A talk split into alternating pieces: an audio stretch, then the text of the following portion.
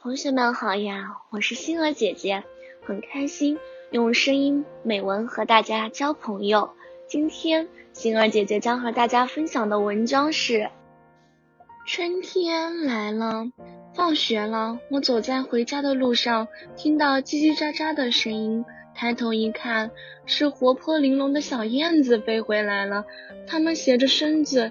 一会儿掠过电线，一会儿掠过树枝，小燕子告诉我们春天来了。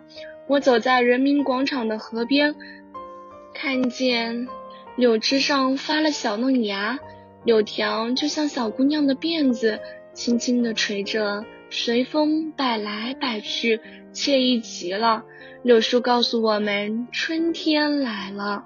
天空中滴滴答答的下起了小雨，田野里的小草发芽了，嫩嫩的，绿绿的，如地毯。桃花红了，粉粉的，如姑娘的笑脸。梨花也开了，一团团，如洁白的雪。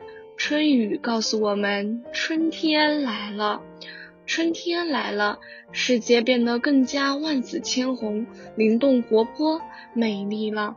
一年之计在于春，这美丽的春光里，我要徜徉在知识的海洋里，好好吸收营养。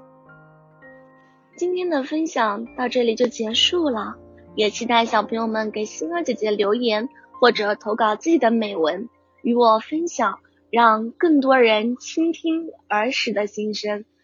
我们下次再见。